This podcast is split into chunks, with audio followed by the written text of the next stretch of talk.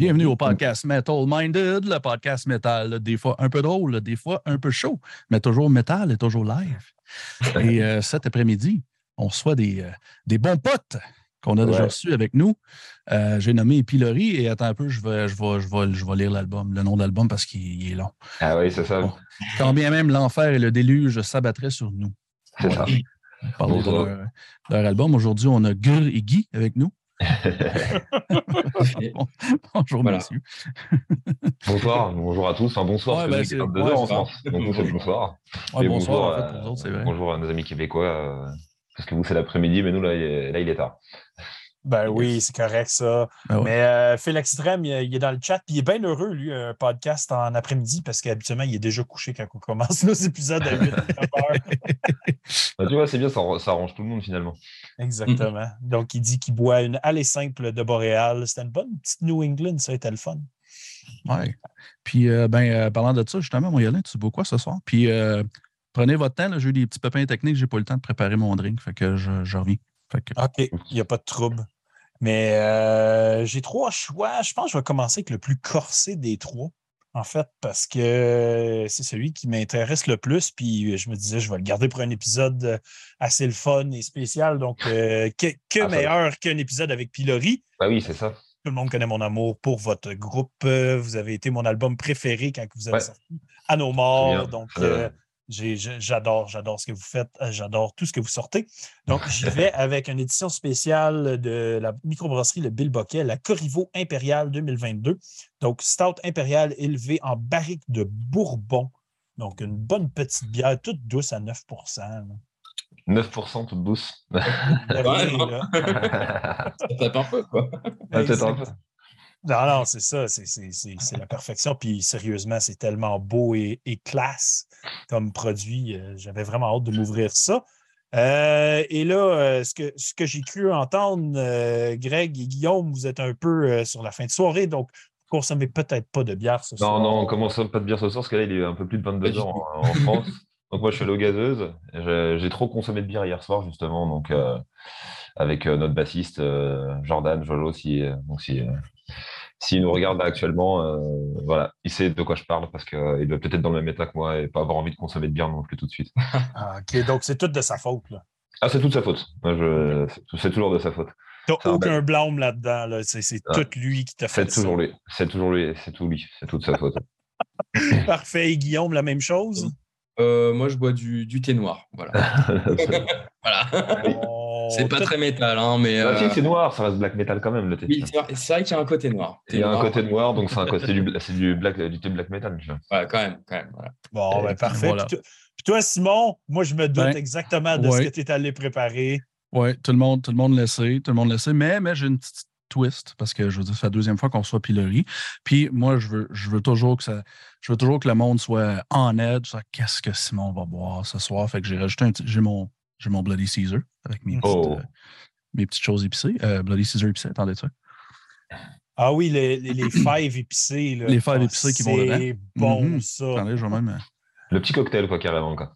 Ouais. Mm -hmm. Puis, euh, ah, bah, pour faire encore plus keb, j'ai des crottes de fromage. C'est bien. Oh. Une crotte de fromage à la peino. C'est délicieux. Ça. Ça, doit être délicieux avec le drink en plus. Tout, tout se marie très bien en ce moment là, de ton côté. Oh, oui. Je vais avoir mal au cœur tout à l'heure, mais c'est pas grave. C'était vomir en direct. Le vomir en direct, ça c'est ça c'est métal.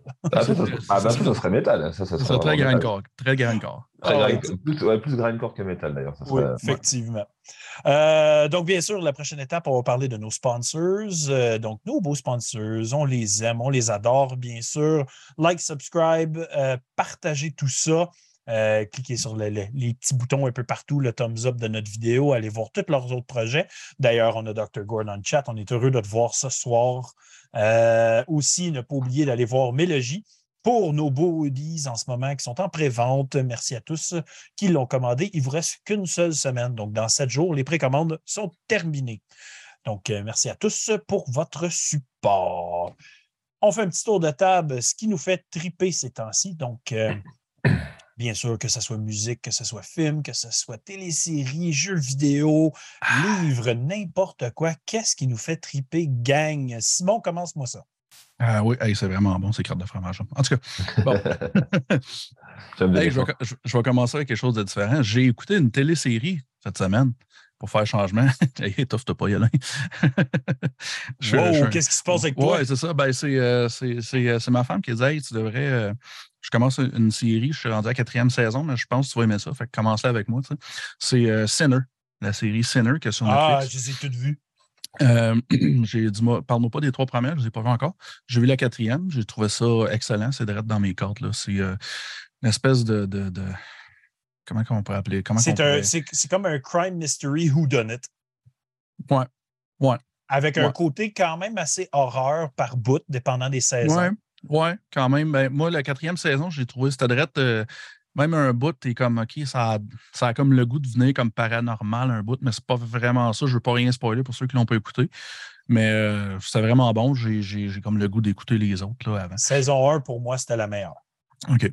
C'est bon. Faudrait, faudrait que je les écoute parce que j'ai. J'ai juste commencé à quatrième, puis j'ai vraiment aimé ça.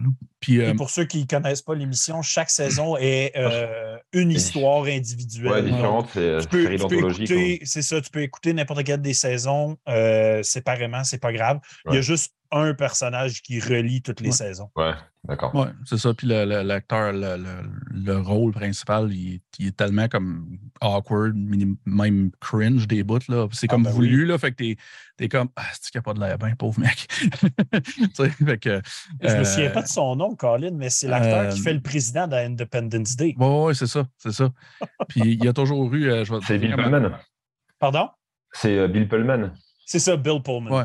Exactement. ou comme ma, comme ma femme m'a dit, dit, il a fait sa carrière avec une face. Puis, euh, Parce qu'il y a toujours comme on dirait qu'il y a toujours la même face. Il n'y a pas beaucoup d'expression dans la face. que, en tout cas, Je veux juste euh, répondre à Joël dans le chat. Euh, il dit Yo, les mains deux, trop tôt pour commencer à boire. Non, il n'est jamais trop ben tôt. Non. Donc, jamais trop tôt manger des santé, santé, Joël. Comme moi, mange des crottes de fromage. Continue ça, Simon. Je vais m'étouffer, excusez. Il va peut-être mourir en direct et pas vomir. ouais, ça serait bon, ça. Ah, aussi. Pour les, pour les, audiences, ça marche bien, ça. ça, serait, ben... ça serait grindcore en tabarnak. Euh, ah, Metal Minded n'aura jamais eu autant de clics, autant de likes. Ah, ça, je pense que si tu meurs en direct, euh, Metal Minded, ça, ça, va, ça les atteindre. il n'y aura, aura, pas personne pour mettre les vidéos sur YouTube. Ben, je vais être mort, fait qu'il n'y aura plus de clics. non, ben, Dan, Dan, pourrait me remplacer. En tout cas, anyways. euh, euh, pour la musique, euh, il y a un band que j'ai euh, découvert. je pense que c'est le premier album, je ne me trompe pas. le band s'appelle Hoaxed. L'album Two Shadows. ils font un peu dur à décrire, je dirais peut-être un genre de heavy goth rock avec un petit peu 80s. c'est euh, euh, c'est une, une, femme qui est aux voix, puis euh, elle chante ligne tout le long en partant. Fait que c'est pour ça que c'est j'ai de la misère à. c'est je pense que c'est sur Relapse Records. Fait que ça, ça, a un, ça a un soupçon métal quand même, comme tu entends en arrière la, guitare, tu vois que c'est quand même heavy rock, même, même des bouts de métal. Mais la fille, elle a une voix super, super clean, elle a, mettons que quasiment la Metric, le groupe Metric. Ouais, ça semble être deux femmes, le groupe. Ouais, c'est vrai, c'est vrai. Je pense que c'est un power duo, ouais, ça se peut. Ouais. Puis euh, c'est vraiment bon. Puis il y a des, des gros. Euh, je suis un soccer pour les synthés. Là, fait qu'il y a des gros synthés années 80. Là, fait que là, moi, je, suis vendu. Fait que non, c'est vraiment intéressant. C'est. Euh, c'est plus, plus doux, mettons, là, je veux dire, mais ça s'écoute super bien. Puis c'est le genre, d'album que tu peux mettre tu peux mettre dans un party quand tu es juste avec des normies qui n'écoutent pas de métal, mettons. Fait que tout le monde va être content.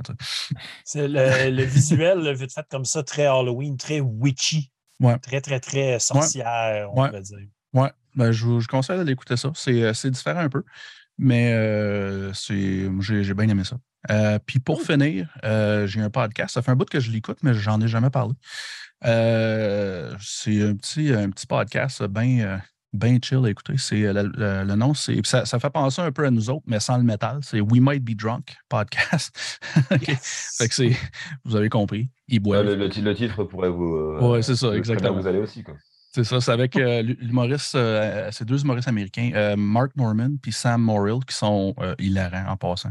je vous conseille de checker le stock. Juste le nom du podcast me donne le goût d'aller l'écouter. Ben, c'est ça. Puis ils ont comme, on s'entend, ils ont comme le, le, studio, mettons, ça a l'air un peu d'un man cave, puis il y a toujours la troisième personne du podcast, c'est genre un barman ou une barmaid, genre. Fait, qu'au début, au début, elle, ou il le fait un drink, ils savent pas c'est quoi qui a rapport un peu avec l'invité qu'ils reçoivent. Ils reçoivent souvent d'autres humoristes ou quelque chose comme ça. Puis là, ben, c'est un podcast, ils jasent un peu.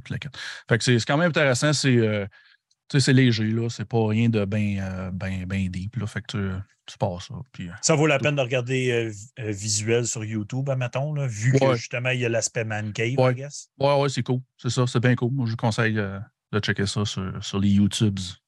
Fait que c'est pas mal ça pour moi cette semaine. All right. On continue le tour de table. Guillaume, c'est quoi qui te fait triper ces temps-ci? Euh, des trucs que tout le monde a, que tout le monde a vu euh, et que moi j'avais pas vu.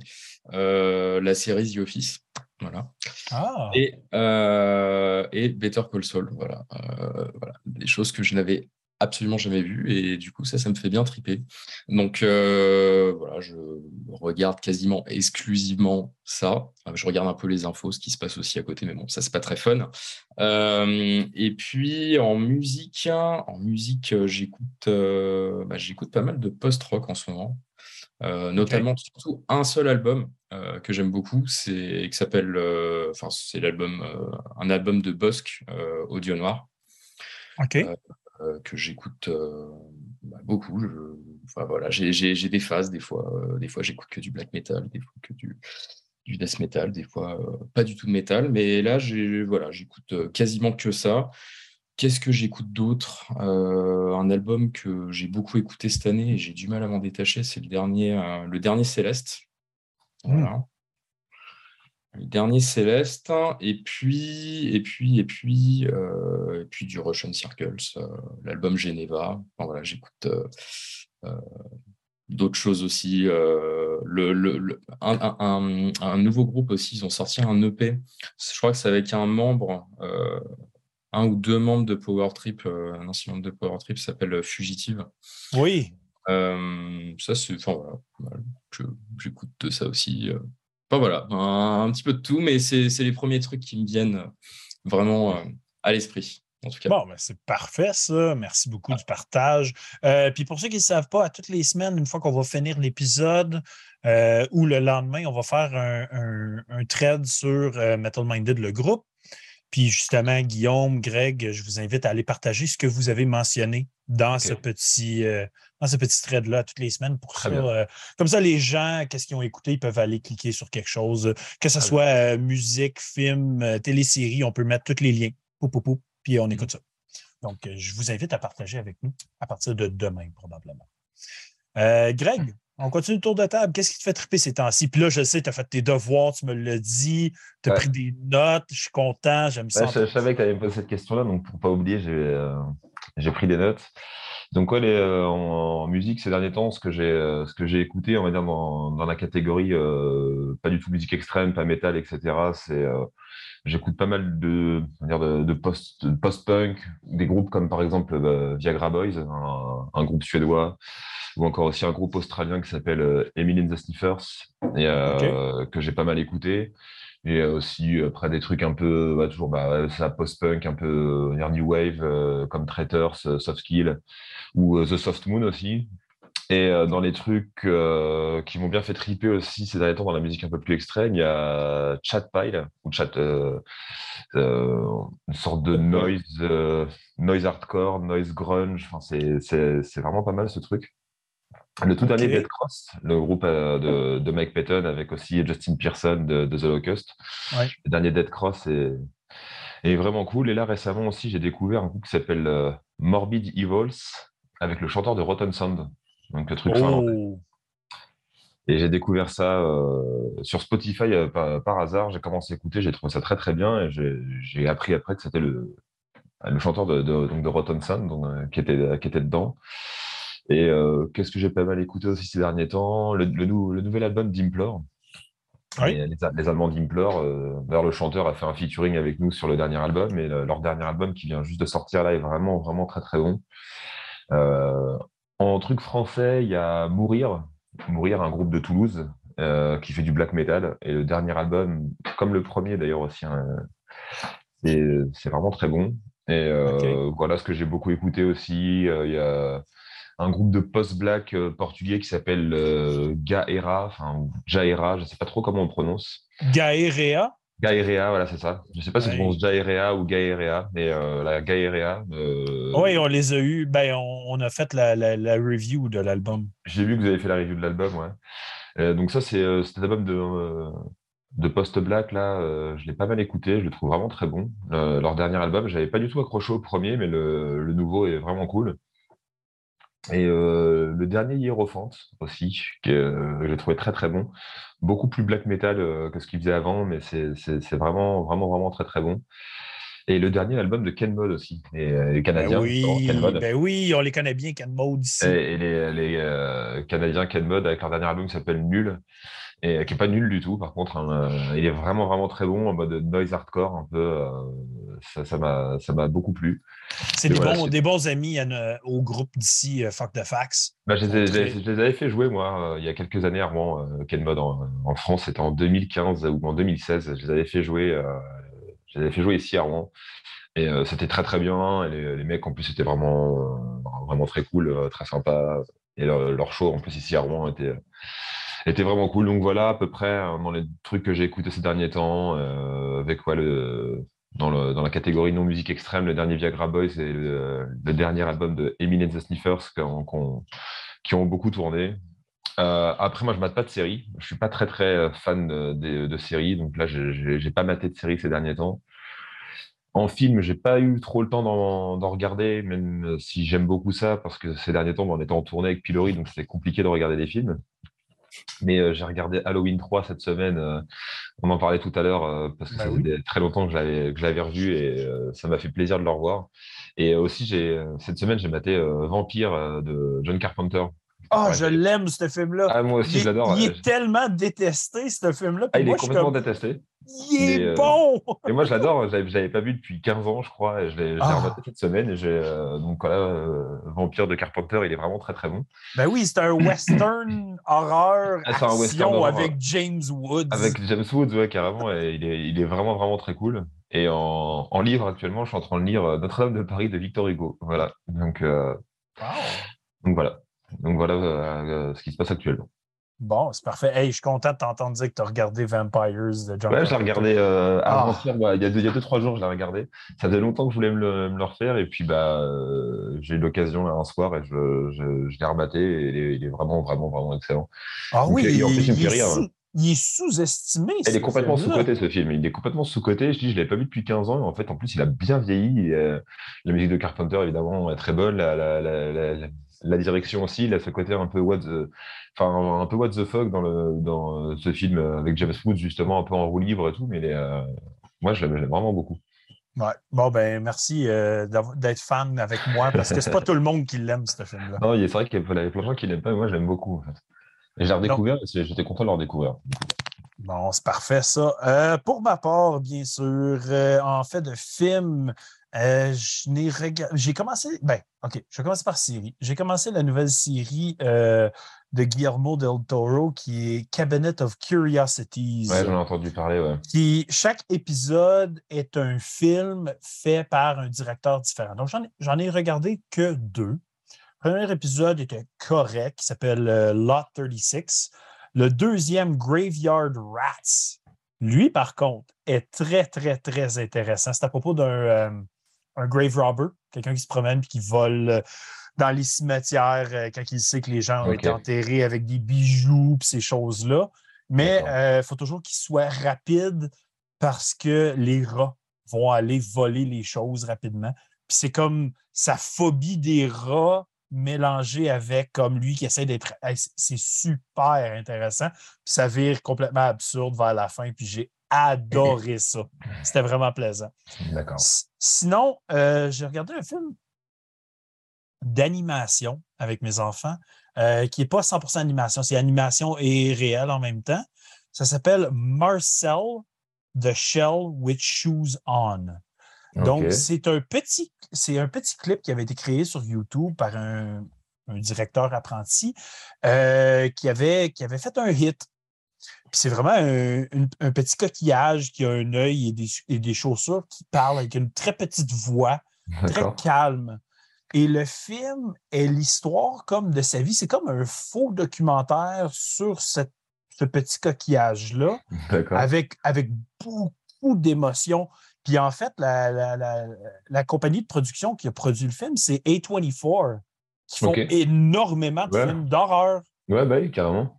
Euh, donc, c'était super intéressant. Moi et ma femme, on était bien plus dans le film que mes enfants. là. Mes enfants Ouais, sont c'est peut-être un, dessin animé qui s'ad- qui s'ad- qui s'adresse plus au public adulte que euh. Exactement, parce que c'est très, très, très profond comme film. Beaucoup d'émotions, beaucoup de drame. Ouais, mais Euh, faudrait que je regarde ça. C'est un, long métrage ou c'est un court du oui, c'est un long métrage. C'est un long métrage, Euh, Il est sorti en 2021, donc je que tu me files euh, la référence de ce truc-là, justement. Je, je suis curieux de, de connaître, je suis curieux de voir. Il va être euh, dans le thread que je t'ai mentionné. Ouais, ouais, Euh, bien, bien sûr.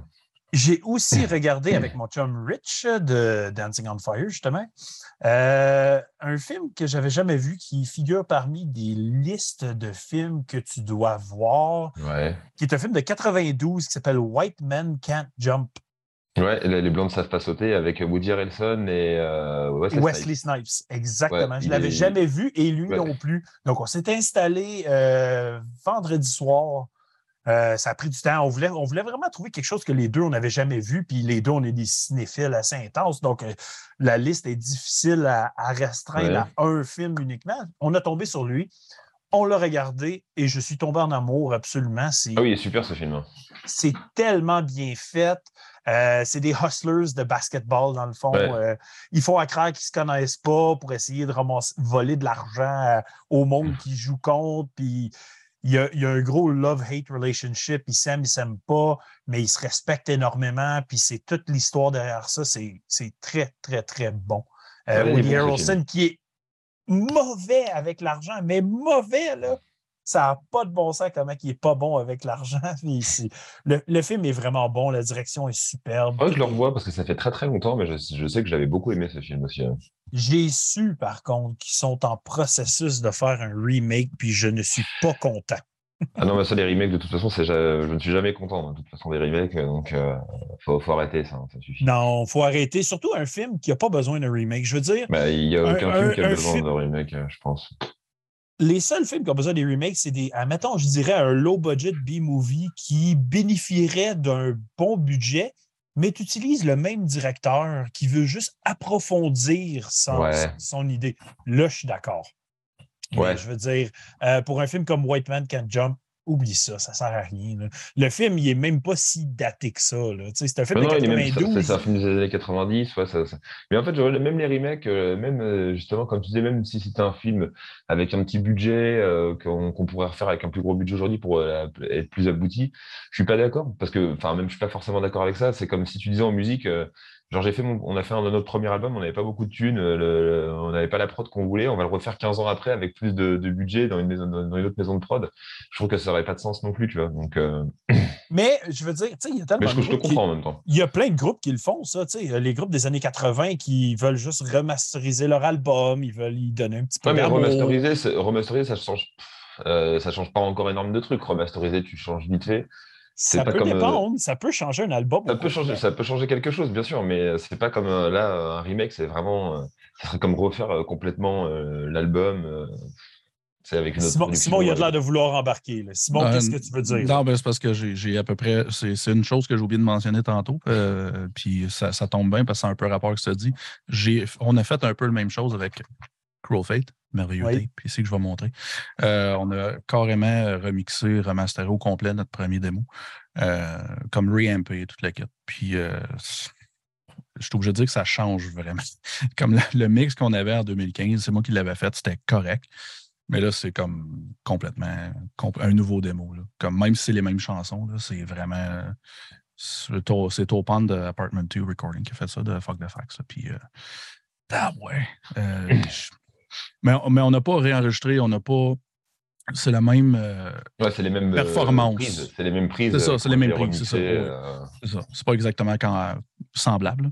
Mais, euh, mais non, c'est ça. Mais je comprends ce que tu veux dire. ouais, de tout réenregistrer de, de, de scratch, c'est bizarre un peu. là. Mais un, un remix ou un, un remaster, c'est quand même cool. Tout dépendant. Ouais. Oui, Euh, je vais continuer un peu sur ce qui m'a fait triper, puis tu vas pouvoir finir euh, l'autre chose que tu voulais ajouter, Simon, tantôt. Euh, donc aujourd'hui, c'était officiellement la fermeture de ma roulotte. Donc, bien sûr, je n'ai plus de camping. C'est fini, fini. Aujourd'hui, j'ai ouvert ma roulotte pour la dernière fois de la saison. J'ai rangé toutes les choses qu'il fallait qu'ils rentrent dans la maison, euh, le nettoyage final, rajouter les choses pour pas que les souris rentrent dans ma roulotte, et je l'ai fermé. Donc, c'est fini. Plus, plus de camping pour moi, même s'il fait 20 degrés Celsius dehors au mois de novembre. Ça fait aucun sens pour nous, 20 degrés euh, au mois de novembre. là, C'est c'est complètement disjoncté. Euh, Oui, à ce temps-ci de l'année, il fait dans le négatif. Là. Donc, oui, ça, euh, oui, ça va pas tarder quand même à, ne- à neiger chez vous, là, non? Ah oui, non, c'est, on, on comprend pas, là, il fait chaud. Genre, je suis un peu en sueur en ce moment en train de faire l'épisode, puis c'est pas normal. Vraiment pas. Euh, donc, c'est ça. Euh, bien sûr, je l'ai mentionné aux reviews mercredi. Euh, le lendemain, donc le jeudi, c'était mon anniversaire de mariage avec ma femme. Ça fait quatre ans qu'on est ensemble pour ben, marier plutôt. Et euh, on, s'en allait souper. Fait qu'on avait décidé sur le bâton rouge. Ce fut un flop total. J'ai euh, j'ai mangé un burger qui était comme une semelle de botte avec des frites qui étaient comme s'ils sortaient du McDo. Donc, c'était dégueulasse. Et j'ai eu mal au ventre. Donc, il y avait quelqu'un qui avait fait de la contamination croisée avec du fromage quelque part dans tout ce qui s'est passé. Donc, je me suis couché à 8h30 le soir. Bel anniversaire de mariage à Wow. ma femme. Mais je me suis surpris le lendemain, j'ai fait des super bons steaks à la maison. J'ai dit, regarde, c'est pas vrai que c'est ça notre, notre souper. Fait j'ai fait des, des steaks de feu le lendemain. C'était malade, c'était excellent. Donc, je me suis surpris. Euh, et aussi, j'ai continué ce que j'ai mentionné il y a quelques semaines, euh, les vieux albums de rock que j'essaie de revisiter et d'analyser un petit peu plus de façon approfondie et comme essayer de découvrir euh, du stock que je ne connaissais pas tant. Donc, euh, je l'ai mentionné beaucoup. Là, je suis rendu fin 60, début 70 dans mes découvertes. Euh, j'ai écouté The Rolling Stones Let It Bleed de 69, que je trouve qui est un des albums les moins bons que j'ai écouté d'eux autres. Même s'il y a des chansons super populaires, cet album-là, l'album, il est plate, il est quasiment country. J'ai- De toute façon, j'ai jamais aimé moi, les Rolling Stones, de toute façon. Donc, comme ça. Moi non plus, mais j'ai Déjà. Adoré, j'ai adoré The Rolling Ouais. Stones Now, le celui Ouais. de 65. Ouais. Lui, il est très, très bon. J'y donnais un bon 8 sur 10. The Rolling Stones Let It Bleed, j'y donne un 6. Comme Ouais. Je ne le trouve pas bon. Mais j'ai écouté Grand Funk, le euh, l'album Grand Funk, qui est rouge. Euh, ça, c'est très le fun. C'est beaucoup de grooves, beaucoup de funk, justement. Tu vibes avec le rock et le funk. euh, c'est super plaisant, mais ça vient long comme album. Je donne un 7. Puis MC5, que j'ai pas aimé le premier, qui est Kick Out the Jams. Je l'ai Ouais. trouvé très ordinaire comme album, même s'il est classé comme un peu mythique. Parce Ouais, que ouais, c'est- c'est classé comme des trucs mythiques, mais pareil, moi, Mhm. j'avais déjà écouté et j'ai jamais, j'ai jamais accroché de toute façon les Rolling Stones. Je, je jouais mes deux morceaux euh, dans sur toute leur discographie, je pense. euh, je, je les ai vus en live récemment parce que j'ai travaillé sur euh, un de leurs euh, concerts et je sais pas, je, je vais pas. euh, même ça, faut, faut arrêter, ça suffit les mecs, ça suffit, vous avez, presque 100 ans, ça suffit. Ça quoi. m'a- ça m'a jamais transporté euh, du tout. Ouais. Non, j'ai ça. jamais été un gros fan non plus. Non. Non, mais tu sais, ils font partie de l'histoire du rock'n'roll. Ah oui, par Ouais. contre, oui, oui, ça c'est sûr. Mais ouais, MC5, Back in the USA, euh, de 1970, un bon 7.5. C'est le fun. C'est lent un peu, mais ça, ça se tient bien. Fait que c'est pas mal les albums rock que j'ai écoutés ces temps-ci. En fait, metal, je n'ai pas réécouté depuis mercredi, à part les reviews. Que Eh ben, je il faut faire tes cette reviews. euh, Donc, euh, c'est pas mal, c'est pas mal euh, Conquest, Astia, euh, À l'ombre d'Emera et Metallian que j'écoute ces temps-ci. Donc, euh, j'ai pas écouté d'autres stocks à part que ça. Donc, Simon, tu avais une autre chose à ajouter, tu me dis. Là. Non, il y a quelque chose que j'ai oublié de mentionner. euh, euh, mon bon chum, un des gars de Expunge, euh, Will, euh, il a son autre groupe, Dead Soul Alliance. Il a sorti un, un- il a sorti un single de feu cette semaine. Puis Ah c'est pas, juste parce que c'est mon chum là, que, que, que je mets. Je, je, je- je l'ai écouté, j'étais comme, OK, ouais, c'est Chris c'est c'est pour, pour ceux, mettons, qui sont peut-être pas fans de Expunge, Dead Soul Alliance, c'est pas mal plus death, pas mal plus metal. Euh, donc, fait que tu euh, parles de moi ici? Ben ouais, directement oui. euh, fait que c'est un. Puis si je me trompe pas, je pense que c'est Will. Je, je pense que c'est presque un, un, un one-man project. Là. Je pense qu'il engage un drummer, puis tout le reste, la voix, tout le reste, il le fait lui-même. Puis ouais, c'est, si je me trompe pas, c'est Products of Pain. Ouais, non, je me, je me trompe pas, c'est ça. Products of Pain, c'est son le nom de son. Euh, le nom de son, single. Puis je vais le mettre. euh, j'ai parti le thread Facebook, la gang en passant avec. J'ai mis les, les- mes, mes choses à moi dedans. Fait que quand que les, les autres vont pouvoir avoir la chance, ils vont rajouter les. euh, ce que je veux dire, ils vont rajouter le lien aux autres. fait que je vais aller le rajouter aussi en même temps. Que- Très cool. Parfait tous. Donc, bien sûr, on embarque dans la partie qui est l'entrevue avec Pilori, mais on les a déjà reçus. Donc, la première question va être la même. Euh, vous êtes qui, vous êtes quoi, depuis quand? Euh, un petit historique du groupe pour mettre les gens en contexte pour Pilori, mais le reste va être très différent. Donc, les gars, historique, présentation du groupe, allez-y. J'y vais? Bah, ouais. Allez. Euh, bah, Allez, alors on, on est Pilori, on est originaire de, de Rouen, en Normandie, donc euh, en France. On a commencé à jouer en mars 2016 exactement, donc ça fait, euh, ça fait un peu plus de six ans maintenant, on approche même des sept ans du groupe, plus que des six ans déjà. Euh, D'ailleurs, j'ai vu il n'y a pas longtemps qu'on allait faire notre centième concert dans, très peu de temps. On est à 98 là, depuis la création du groupe, donc on est, tout proche des 100.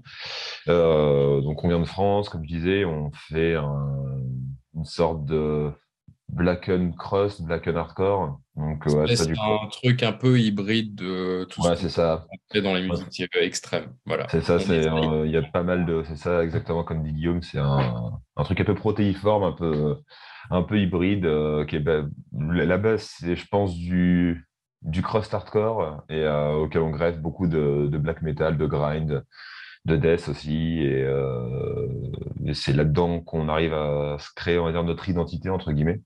Mm. Donc voilà, pour faire la, la brève historique du groupe. Et là, il y a quelques, quelques mois, parce que toute fin août, on a sorti notre deuxième album, Quand bien même l'enfer et le déluge s'abattraient sur nous, après un premier qui était sorti en juin 2020 et qui s'appelait À nos morts. Donc, euh, donc voilà, pour euh, la brève historique de, de Pilori. euh, et on est quatre dedans. Moi, ça m'impressionne, ça m'impressionne à quel point tu es capable de dire le titre de ton nouvel album vite comme ça. Moi, il faut que je me concentre. Ah ouais, mais c'est moi qui l'ai écrit, donc. Ouais, c'est ça. Moi, il faut que je me concentre pour pas m'enfarger dans ma langue. Ah oui. Non, non, moi, c'est, je le connais quand même, c'est moi qui l'ai choisi le nom de l'album, donc ça va. Et puis, ce qui est drôle d'ailleurs, c'est que il y a des chroniqueurs euh, américains, tu sais, qui ont fait des, des podcasts en, en chroniquant l'album et ils n'arrivent jamais à dire le nom. Et ça, ça nous fait beaucoup rire, ça, justement, le, de voir les, les, les, les Américains. J'ai vu un podcast anglais aussi, euh, et les, les types qui galèrent à, à dire le nom de l'album. Un peu Ouais, ouais ça, c'est un peu ça. ouais. Mais, mais les, les, groupes doivent rire de moi des fois aussi parce qu'il y a des noms d'albums dans d'autres langues. Ah bah oui. Je suis pas capable de le dire comme du monde, mais euh, il y a, il y a Félix euh, dans notre équipe qui est capable de lire absolument toutes les langues au monde puis qui me fait chier. Mais je l'aime. Euh, mais oui, quand bien, quand bien même l'enfer et le déluge s'abattraient sur nous, euh, le nouvel album qui est sorti cette année, on l'a eu aux reviews euh, Metal Ouais. Minded, bien sûr, on en a parlé en groupe. Euh, donc, parlez-nous un peu du concept. Concept de l'album, les idées qui sont sorties sur cet album-là et euh, avec qui vous avez travaillé cette fois-ci pour euh, que ce soit mixing, mastering, recording, tout ça, tout ça? Parlez-nous de l'album en général. Bah Alors, le, concept de l'album, je ne sais pas s'il y en a vraiment en fait, dans, le- dans les morceaux. hein, Il n'y en a pas. euh, on n'a jamais été conceptuel, on n'a jamais voulu faire de trucs conceptuels non plus. Par rapport à No More, ce qui change, on va dire, c'est que cet album-là, on l'a composé d'un seul bloc et d'un seul trait. Alors qu'à No More, donc, le groupe avait été formé en 2016. À No More, on l'a enregistré euh, pour qu'il sorte en 2020. Donc, il y avait des morceaux qu'on jouait des fois depuis euh, trois, trois ou quatre ans en live qui se sont retrouvés donc, sur, euh, sur un No More. Donc, ce n'était pas forcément des morceaux récents. Ouais. Là, par contre, euh, il y a eu la pandémie, parce que le, le premier album est sorti en juin 2020. Il y a eu vraiment en pleine pandémie. Donc, nous, la pandémie, euh, dès qu'il n'y avait plus de confinement, dès qu'il n'y avait plus de couvre-feu, on allait jouer. Dès que, dès que c'était possible, dès qu'il y avait une fenêtre de tir, on, on tournait. J'avais même un pote qui nous avait dit qu'à un moment, on devait être le seul groupe d'Europe qui arrivait à faire des tournées, parce qu'on était quand même parti en Suisse ou en Belgique, etc., aller faire des, aller faire des dates. Et on a, on a aussi composé cet, cet, album. On l'a vraiment fait. Guillaume pourra le. Voilà, on ne pouvait pas forcément répéter à ce moment-là bah, dans des locaux de répète. Donc voilà, ça nous est arrivé à plusieurs reprises de, de nous retrouver bah, en campagne. Ouais, deux fois on a loué, c'est ça, des, des, maisons à la campagne totalement isolées, deux fois pour s'enfermer pendant 3-4 jours à chaque fois. Waouh! Et, ça a été ultra productif. Vraiment, il y a trop de trucs qui sont sortis de, de tout ça. Euh, ouais, énormément. On dirait, on, dirait, on dirait que louer une maison en campagne pour faire un album, ça sonne comme un film d'horreur. non, eh, on, aurait pu, on était bien isolés en plus, on aurait pu se faire attaquer par un serial killer, mais non, il y avait juste des vaches à côté, c'est tout. Mais, euh, qui, venait nous Guillaume, qui venait nous voir en plus, c'était notre public. Mais comme disait Guillaume, ça a été extrêmement productif parce que pendant ces 3-4 jours-là, à chaque fois, on était vraiment isolés. On avait fait les courses, etc. On n'avait plus besoin de sortir. Et on restait enfermés entre nous quatre. Euh, et du matin au, soir et même la nuit, on, on jouait. Pense métal, quoi. et euh, ça a été euh, assez productif. Ça nous a permis de, de bien tracer les, le squelette de l'album, quoi, les grandes lignes. Et après, bah, il y a eu du travail à la maison, chacun chez soi, avec notre guitariste Régis, qui, bah, qui, qui des fois nous envoyait juste un riff comme ça, des fois c'était un morceau complet, des fois c'était euh, deux, trois riffs. il, y avait, plein de choses. C'est quelqu'un, je vais dire à chaque fois, mais très prolifique euh, à, la, guitare. Il... enfin, c'est une usine à riffs, quoi. Il, sort, euh, il, est vraiment, il sort énormément de choses, mais même, c'est ça qui est bien, c'est que c'est très spontané, et il, sort plein de trucs. Et maintenant, Greg, on, se comprend bien parce que quand il sort un riff, hein, on lui dit essaye de le pilorifiser et pas change tout de suite les allures. Et oui, c'est ça. ouais, c'est ça, il y a le truc. Le pilofiriser. Le, le pilorif. C'est le pilorif. Euh, mais, ça, c'est nos secrets de fabrication. Il ne faut pas les révéler, Guillaume. Hein. Faut... oui, oui, oui. Il faut que ça reste au secret. non, mais ouais, euh, il a, il est, il est, donc, euh, on, a, on avait une banque de données aussi grâce à lui énorme parce que tous les risques qu'il a envoyés, on en a même pu utiliser 50%, je pense. Tu Waouh. Ah ouais. Ah ouais, non, mais même pas 50%. On en a utilisé pas mal, mais je pense qu'il n'y a même pas 50% de tout ce qu'il y a. On avait beaucoup de, beaucoup de choses. Donc, du coup, bah, ça nous a permis voilà, de tracer le squelette de l'album, d'avoir pas, mal de matière et puis bah, de bosser à la maison euh, en MAO. Quoi. Donc, du coup, avec euh, Guillaume qui faisait ses euh, parties batterie après par-dessus. moi, ça, la maison, le chant. Ça, ça a été indispensable. Et je pense que c'est aussi grâce à ça que, que l'album a. Enfin, on trouve qu'il sonne bien aujourd'hui, c'est que on, vraiment l'a on a, on a tout écrit, quoi. On a, tout a été écrit, tout a, été pensé, tout a été enregistré, tout a été maquetté, rien n'a été laissé au hasard. Mm. Ah, quand on arrive quand on Oui, vas-y, continue. Non, je dis, là, quand on est arrivé en studio, chacun, les morceaux, on les avait déjà. Enfin, on pouvait les faire tourner chez nous parce que vraiment, on les avait maquettés euh, de A à Z, écrits de A à Z. Et, et, ça, ça nous a beaucoup, beaucoup aidé aussi à avoir du recul sur les morceaux et euh, à te dire euh, ça, ça marche, ça, ça marche pas, ça faudrait le changer, ça, c'est très bien. Euh, et aussi, tu sais, pour la tracklist, dire euh, ça c'est le premier morceau, ça c'est le quatrième, ça c'est le troisième, ça c'est le deuxième. C'est justement, tu peux articuler plus facilement ton album comme ça, trouver les ambiances aussi quand tu vas quand tu vas être en studio pour ajouter euh, les petites choses. Parce que moi, ce que j'aime bien sur un album, c'est le seul concept, on va dire, qu'il pourrait y avoir sur un album pour moi, c'est arriver à faire un truc qui, qui sonne entièrement quoi, de, la, la, première à la dernière chanson avec justement bah, des ambiances, qui a une espèce d'identité quoi, sur l'album quand tu as ce temps pour faire les arrangements. les arrangements, c'est ça. Les, liaisons, les, structures. All right. Euh, là, euh, justement, cet album-là est encore a priori en français. Euh, donc, je, sais, je sais que c'est quelque chose qui semble être très, très, très important pour vous. Est-ce qu'à un moment donné, vous allez essayer d'intégrer d'autres langues ou le français va toujours rester? Le français restera toujours euh, la langue de pilori. Euh, au pire, si j'intègre une langue, j'intégrerai peut-être une langue morte, j'en sais rien, peut-être du latin, peut-être, mais même encore, je serais peut-être pas capable de le faire. Non, non, ça restera du français. On est français, c'est notre langue, c'est notre langue maternelle. Je, pense que personne n'a jamais posé la question à un groupe anglo-saxon euh, pourquoi vous chantez en anglais Est-ce que vous allez continuer à chanter en anglais? Oui. Et, on, demande toujours ça aux groupes francophones qui écrivent en français. Alors je pense que l'essence de notre musique, parce que le, punk, le metal, le hardcore, etc., ça a une essence anglo-saxonne. C'est des musiques qui ont été créées par les anglo-saxons, donc je pense que c'est pour ça qu'on on lit la musique, la, langue anglaise avec forcément ce, genre de musique. Mais non, non, Pilori, c'est français, ça restera français. Et, il n'y aura jamais d'anglais dans Pilori, je pense. Même sûr, je dis pas je pense, c'est sûr. Parfait. puis sur cet album-là, quels sont les sujets abordés et pour quelles raisons est-ce qu'ils ont été abordés? Alors, les sujets abordés, euh, il y en a, euh, on va dire plusieurs, mais s'il y a une espèce de ligne directrice dans les paroles, euh, bah, c'est le nom de l'album, c'est Quand bien même l'enfer et le déluge s'abattraient sur nous. C'est en gros une façon assez, assez pompeuse, assez, assez romancée de dire vaille que vaille, quoi, coûte que coûte, contre vents et marées. En gros, voilà, il faut avancer. Donc ça parle pas mal de ça, du fait de ne pas laisser tomber, du, fait de se battre, du fait d'avancer, quoi qu'il puisse arriver. Euh, d'essayer toujours de, garder le cap, de, la tête haute, de ne pas céder à la dépression, à la déprime ou, ou à des énergies euh, ou des pensées négatives. Euh, et d'aller de l'avant, toujours, d'essayer de, Voilà, en gros, d'aller de l'avant.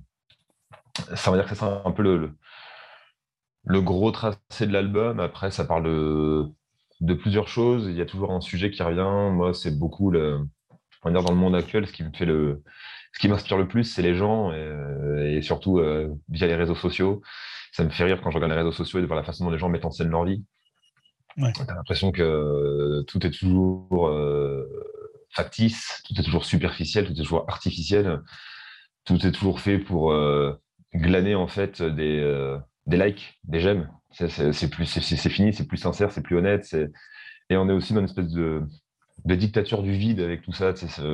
En fait, les gens, ils essaient pas de créer du contenu intéressant, ils essaient de créer du contenu intéressé. C'est euh, pour, euh, se mettre euh, en valeur. C'est donc c'est beaucoup d'individualisme. Donc les les influenceurs, les influenceuses, euh, les, gens sur les réseaux sociaux, les gens qui se mettent en scène, les gens qui, créent du vide, qui, participent à tout ça, toute cette dictature du vide, euh, m'inspirent énormément aussi. Donc euh, voilà, il y, a pas mal de morceaux qui parlent aussi de ça. C'est fou à quel point je, suis d'accord avec ce que tu dis parce que les réseaux sociaux, c'est vraiment la culture du vide. Il n'y a, pas grand chose là-dedans de, de, bah tangible. C'est très, très euh, dans les airs et tout, mais il y a tellement de positifs qui peuvent en sortir. Puis, mais oui, tu peux euh, faire beaucoup de choses bien avec ça aussi. L'exemple, l'exemple avec vous, comme j'en parlais avec vous au début du podcast, quand j'ai créé Metal Minded, que c'était absolument rien, puis mon but, c'était juste d'avoir du plaisir avec des groupes francophones de partout, euh, que ce soit québécois, français, n'importe où. Puis j'ai fait tellement de contacts avec ça, j'ai fait tellement d'amis que pour moi, ce n'est pas du contenu vide, c'est du contenu que je tiens à ah cœur. Il y a quand même du contenu très intéressant. Du réseau social, tu utilises du lien, tu fais du social. Donc, euh, du coup, ça marche.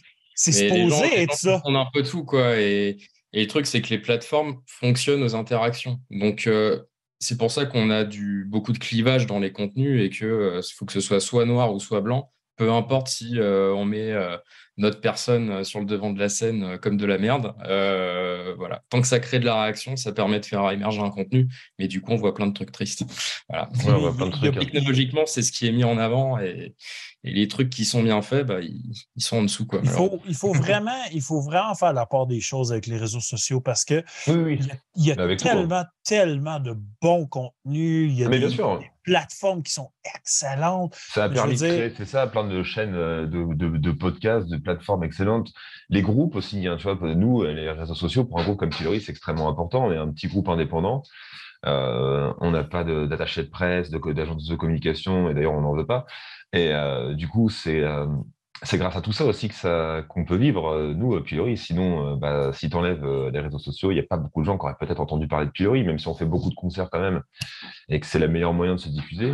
au, Québec, au Québec, maintenant, avec, avec ce qu'on a, toutes les associations qu'on a faites ensemble, ça va bien au Québec pour vous, là? Oui, ça, va, ça, se passe pas trop mal au Québec pour nous. On, est, on a des bons retours en général du Québec et du Canada, donc donc c'est cool. Bien sûr, non, mais il y a, y a, plein de bonnes choses. Mais moi, ce que je fustige, c'est ouais, c'est l'individualisme, hein, les gens qui se mettent juste eux en avant, euh, l'égoïsme hein, un peu au, profit des autres et qui, qui romancent tout de leur vie jusqu'à jusqu'à la façon dont ils vont boire un café ou une bière ou la façon dont ils vont sortir leur poubelle, limite. ça, ça, ça, va plus du tout. Ah oui, prendre, prendre une photo de chacun de ses repas. Mais ça, ça suffit, quoi. non, mais euh, les gens qui prennent des photos de leur repas, qui, euh, qui, qui, prennent des photos quand ils trinquent. J'ai déjà vu vraiment des stories d'une d'une fille qui, qui, qui, suivait Pilori que j'avais que je connaissais pas, qui, était, qui avait fait une story quand elle sortait ses poubelles. Enfin, tu vois, ça, ça va pas du tout, quoi. Tous ces gens-là, moi, je les, je les, enlève directement. Donc, ouais, il y a, dans certaines paroles, il y a la, critique de ça, de cet individualisme, de cette vacuité, de ce vide, de, ce, de cette. Euh, voilà, de cette mise en scène pour glaner juste des points sociaux. Euh, et, euh, et aussi, pour, par, exemple, un morceau qui, qui, s'appelle Au prix de tous les sacrifices, qui parle de mes parents. C'était parce que je me suis dit que peut-être un jour il fallait que je fasse un truc euh, pour mes parents. Donc voilà, je, me suis permis de le faire sur cet album-là pour leur faire euh, un clin d'œil et une dédicace euh, pour tout ce qu'ils ont pu apporter dans la vie aussi. Donc voilà, et ça, ça parle de. Est-ce que tu leur as dit à tes parents que c'était pour eux? Ouais, ouais, je leur ai dit. Ouais, je leur ai dit, je, leur ai dit, je leur ai montré les paroles, je leur ai fait écouter le morceau et ouais, je leur ai dit. Je, je leur ai dit, ouais, ouais, parce que c'est. Mais donc voilà, il y a pas mal de, pas mal de sujets, mais voilà, la grosse. Euh, la grosse ligne euh, directrice, c'est ça, c'est quand bien même l'enfer les luches s'abattrait sur nous, bah, essayer de garder un esprit euh, assez conquérant, assez combatif, assez positif, et essayer toujours de se relever, tomber cette fois et se relever vite. Quoi. Et c'est et euh, c'est ouais, une des grosses, euh, une de mes grosses, euh, un de mes gros mantras, on va dire. Et je sais que c'est partagé par les, par les autres personnes du, personnages du groupe, qu'on est plutôt des gars positifs, des gars qui ont envie, qui ont envie d'aller de l'avant. Et voilà, j'ai jamais trop aimé les gens qui se laissent aller à la, à la, à la déprime, à la dépression, au spleen, avec le, le monde. Il n'y a pas de train savate. Voilà. Non, on n'a pas de train savate chez nous, pas de ça. Donc voilà, en gros, si je peux te dire en gros les thèmes. Mais après, voilà, sinon, il y a les paroles qui sont disponibles sur Spotify, sur, euh, sur Bandcamp aussi. Sur Bandcamp. Donc voilà, euh, s'il y a des gens qui sont curieux, euh, allez lire et ça sera un peu, plus, un peu plus clair, comme ça, un peu plus limpide. J'en parle mieux dans les paroles que là tout de suite.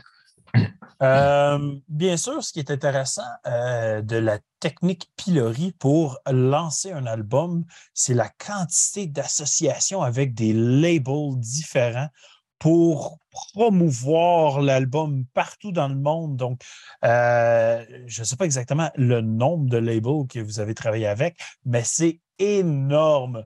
Parlez-nous de l'importance de projeter votre album, puis à quel point que c'est bénéfique de le faire avec autant de labels différents pour vous?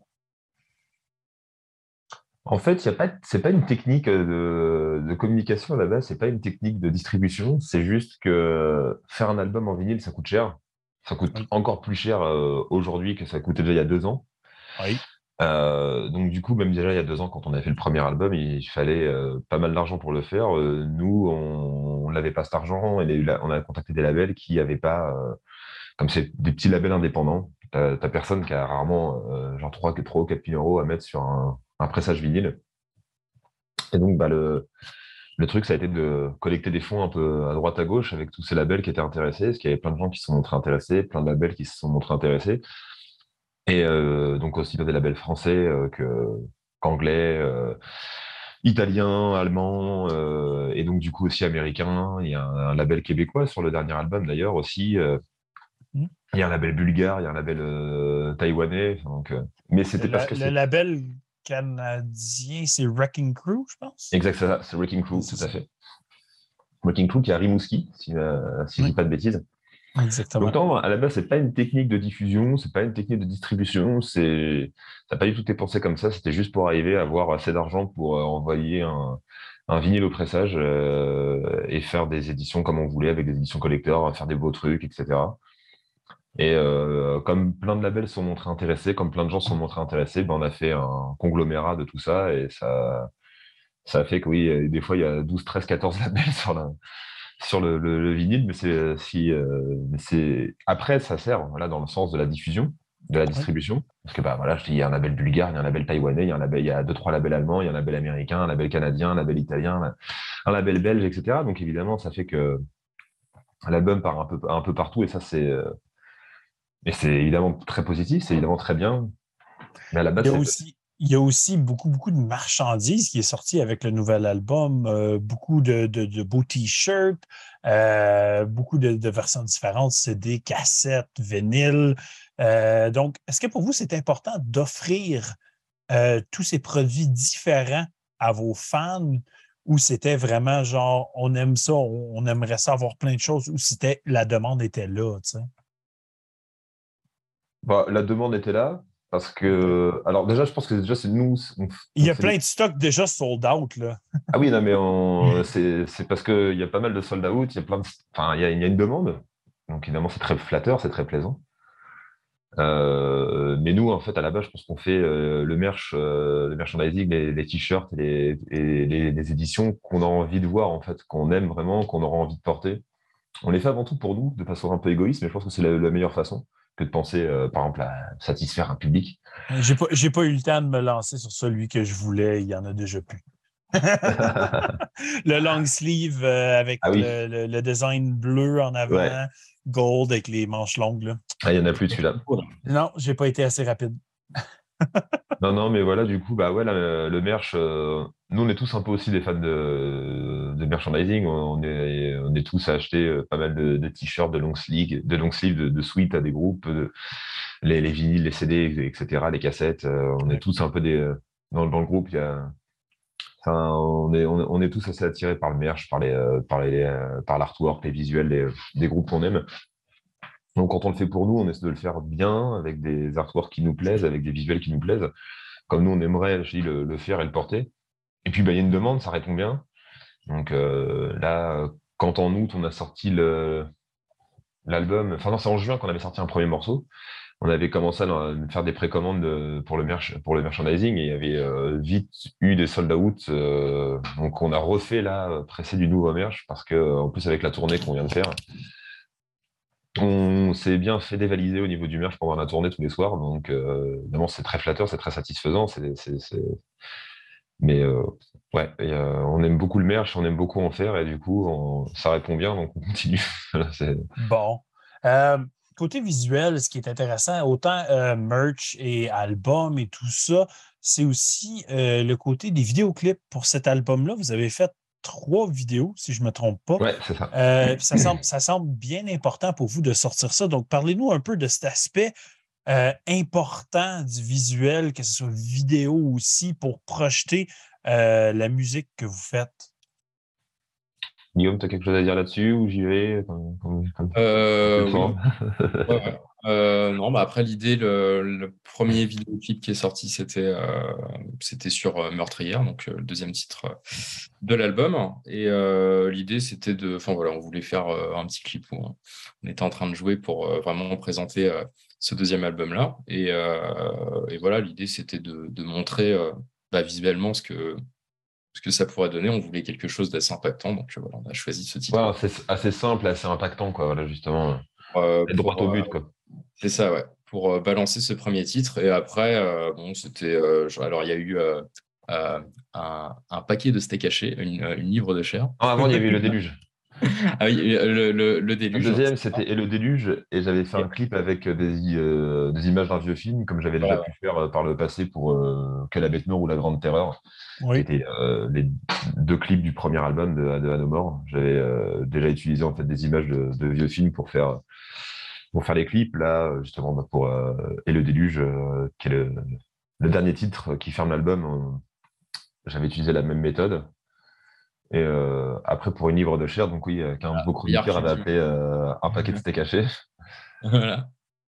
En fait, on n'avait pas prévu de le sortir au début, ce morceau-là, en preview, une livre de chair. Ça s'est un peu fait en, dernière minute. Et comme on n'avait pas de vidéo, euh, juste bidouiller un truc avec, euh, avec des, des, effets de bande passante, qui, euh, de bande abîmée, pardon, qui, qui sur l'écran, mais il n'y a pas vraiment de clip. C'était juste pour balancer un morceau, avoir un visuel très simple. Et, euh, et puis pouvoir bah, voilà, sortir un, un, un dernier titre. C'est ça, varier les formats et puis, puis voilà, tout simplement. Pas trop de pas trop d'idées à part euh, voilà. Bah, ouais. ah, Ah, c'est ça.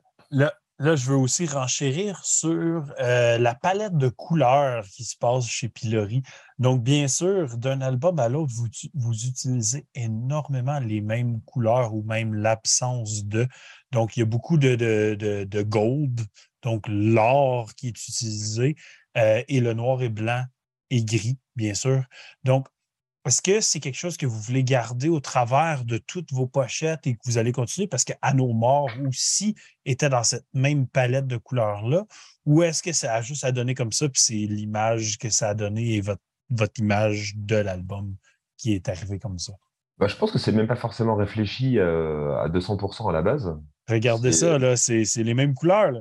C'est parce que c'est le même artiste. C'est parce que aussi c'est le même artiste. Je sais bien, je sais C'est bien. parce que c'est euh, Joyce Cabe, euh, donc l'artiste indonésien qui a fait les deux pochettes. Donc euh, évidemment, ça, ça c'est euh, c'est son travail, c'est beaucoup grâce à lui. C'est c'est parce que sa patte est comme ça aussi que nos visuels sont comme ça. Donc ça, c'est surtout grâce à lui, c'est pas grâce à nous du tout. Mais au fond, je pense que indirectement, inconsciemment, sans l'avoir cherché, ça nous donne aussi une identité visuelle.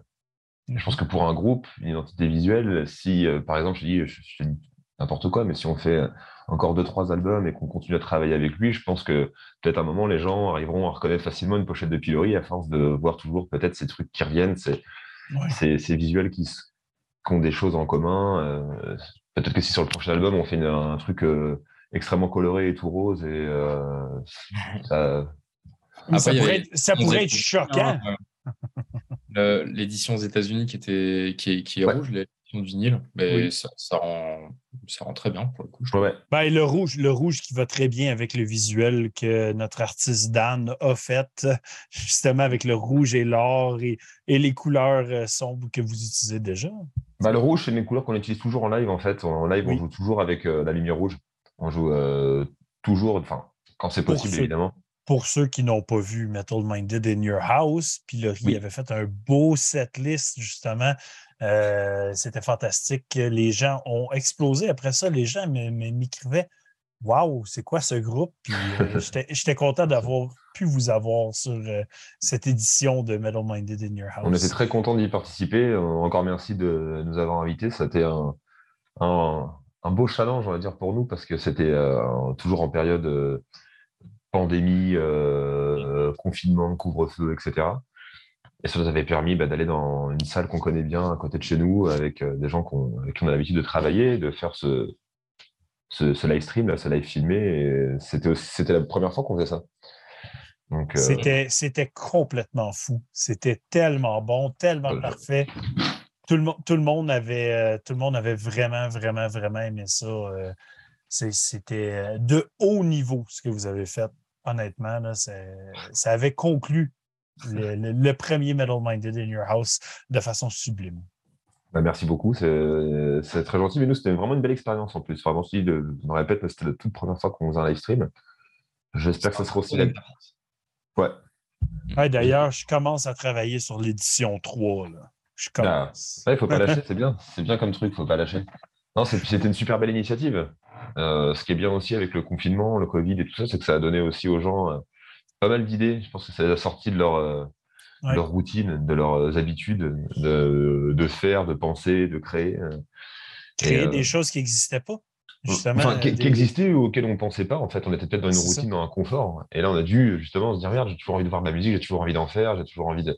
Donc, il y a des gens qui, ont, qui ont eu des idées, qui ont pris un peu des risques. et ça, c'est c'est quelque chose qu'on peut imputer euh, de très positif à, ce- à cette pandémie. Quoi. Oui, euh, je le dis toujours. La pandémie a beaucoup de négatifs, mais il y a beaucoup de positifs qui Ouais, sont aussi, bien sûr. beaucoup de ressourcement humain qui fait comme OK, comment je peux continuer à vivre les choses que j'aimais vivre, mais de façon différente et de- d'avoir des expériences différentes. Puis ça, ça, ça en a fait partie. là. Nous, nous, tout ce qu'on a créé, ça a été euh, conséquent de ça, à 100 Ouais. Tu vois, par exemple, quand tu parlais des thèmes de l'album, quand bien même l'enfer et le déluge s'abattraient sur nous, c'est aussi ça. Par exemple, euh, nous, euh, au tout début de la pandémie, on a sorti un premier album. On, était euh, bah, contents, excités euh, de sortir un album. Et on l'a sorti pendant la pandémie. On nous avait dit, ouais, non, il faut pas sortir les albums pendant la pandémie, mais même les gros labels euh, retardaient leur sortie pour pas les sortir pendant euh, les confinements. Mais les gens, ils avaient que ça à faire d'écouter de la musique à ce moment-là en plus. Enfin, donc, c'était pas du tout débile de sortir un, album pendant, euh, pendant un confinement. Et nous, on a essayé toujours de continuer de, garder en fait une émulsion, de toujours aller bah, un peu de l'avant. Et on a bah, beaucoup composé pour le deuxième album. Et dès qu'il y avait une fenêtre de tir euh, euh, d'académie, quoi, on a essayé toujours de jouer, de tourner, de faire des choses. Et quand j'entends euh, dans des locaux de répète ou des trucs comme ça, des groupes qui, ont tous arrêté de jouer en fait pendant les pandémies, il y a plein de groupes qui ont splitté, il y a plein de groupes qui, sont, ont, terminé leur activité. Bah, non, il fallait juste essayer de le penser différemment. C'est de retourner la... On a fait des concerts hein, pendant la pandémie, c'était énorme quand même. Enfin... Ouais, on en a fait, on en a fait beaucoup. Il faudrait, que je compte. Je, crois qu'on en a fait 17, justement. C'est ce que j'allais dire, c'est ce que j'allais dire. Je voulais regarder, justement, mais je crois que pendant la pandémie, on a quand même fait 17, enfin, 17 concerts. Évidemment, pas pendant les confinements euh, total, parce que, comme tout le monde, tout était fermé, on ne pouvait rien faire. Mais ouais, c'est ça, je crois. À toutes les fois qu'il y avait euh, une petite opportunité, ah tu la prends. Ah ouais, c'est ça, dès qu'il y avait une opportunité, euh, on est parti, on, on, prenait la route, on allait jouer. Quoi. Et, euh, parce qu'on euh, ne pouvait pas arrêter. Quoi. on avait envie, euh, ça, on était motivés. On, et, c'était le meilleur moyen. Je ne sais pas, c'était pas le moment de se dire oh, bah, on peut plus se voir, on peut plus répéter. Bah, tout, oh, on arrête. Ah non. non, non. Si tu connais ton, ton stock puis tout le monde est vraiment bien pratiqué, ça va bien aller.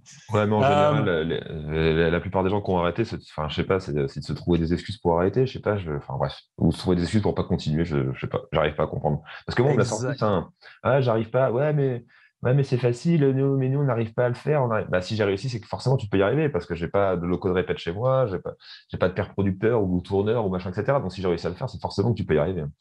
Ben oui. Euh, Phil Extrême, vite fait, je te, laisse continuer dans deux secondes, Guillaume. Phil Extrême dans le chat qui dit c'était vraiment sympa de nous donner l'exclusivité du show que vous avez fait euh, pour Metal Minded in Your House, justement. Euh, c'était fantastique, vraiment, de vous avoir pour ce show-là. -là, c'était un vrai bijou. Merci encore à vous. Ah, encore merci à toi aussi. Hein. Tu disais, Guillaume, en fait, tu allais dire quoi? Que oui, cette période de pandémie nous a mis beaucoup le pied à l'étrier pour écrire du coup la musique à distance. Et c'est pour ça que on a voilà l'album le deuxième on l'a fait différemment. Voilà. Mais du coup ça nous a pas empêché de continuer à composer. Voilà. On savait à quel DP jouer on était tous euh, euh, très autonomes chacun de notre côté. Voilà. Chacun bossait de son mais au final ça on se retrouve. Pof le premier set il marche moyen. Et le deuxième bah, c'est bon. Exact Hey, euh, j'ouvre ma deuxième, donc IPA style West Coast.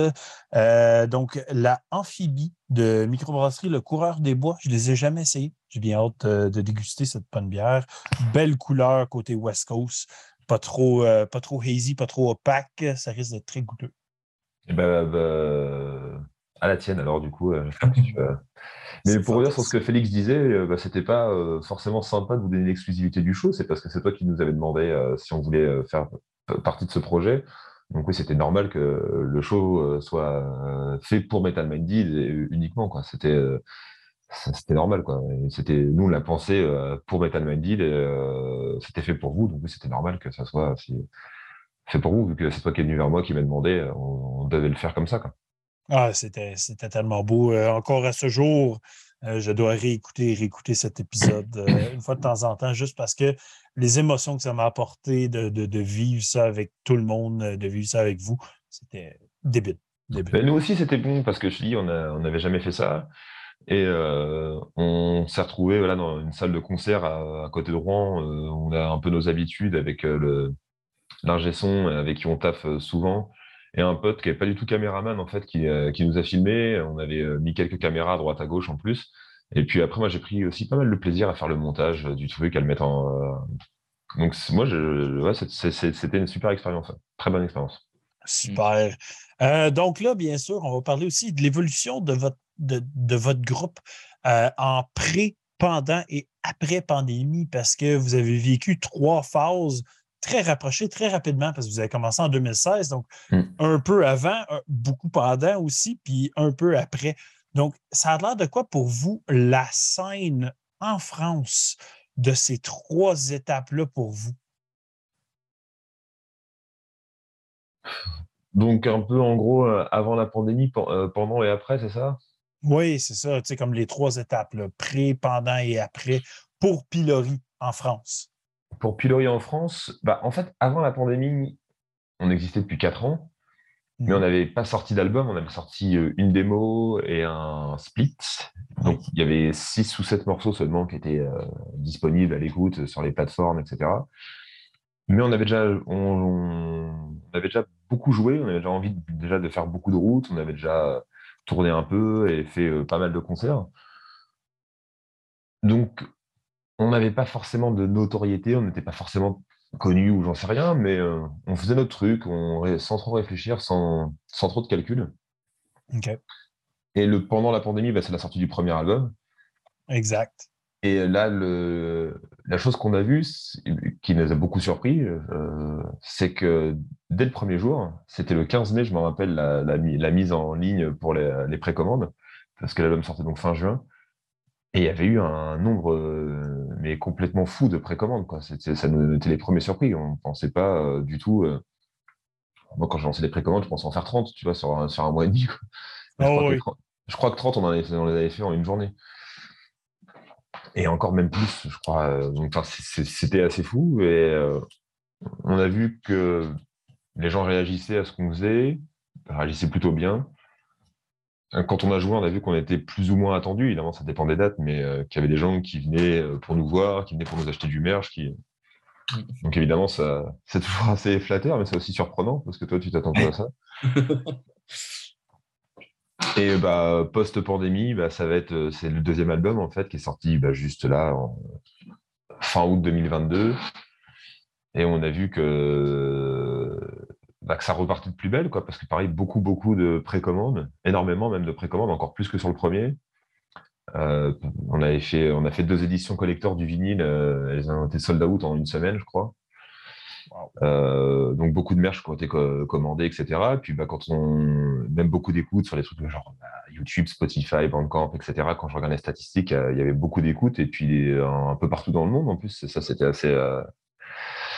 Et et puis bah là, on a fait une tournée, on a fait 16 dates depuis la sortie de l'album et en général, bah, ça s'est toujours très bien passé du monde au concert, du monde qui vient au merch après, des bons retours. Donc ouais, euh, très flatteur, euh, mais aussi toujours surprenant. Euh, J'adore. pour vous, avec cet album-là, c'était quoi, quoi l'élément le plus important à comparer celui d'avant? C'est quoi qui était vraiment important en lançant cet album-là? Je vais te laisser répondre, Guillaume, mais je suis sûr que tu penses à la même chose que moi. Ah ouais? Ouais, je sais pas, vas-y, dis-moi ce que, ce que tu trouvais le plus important pour faire cet album-là.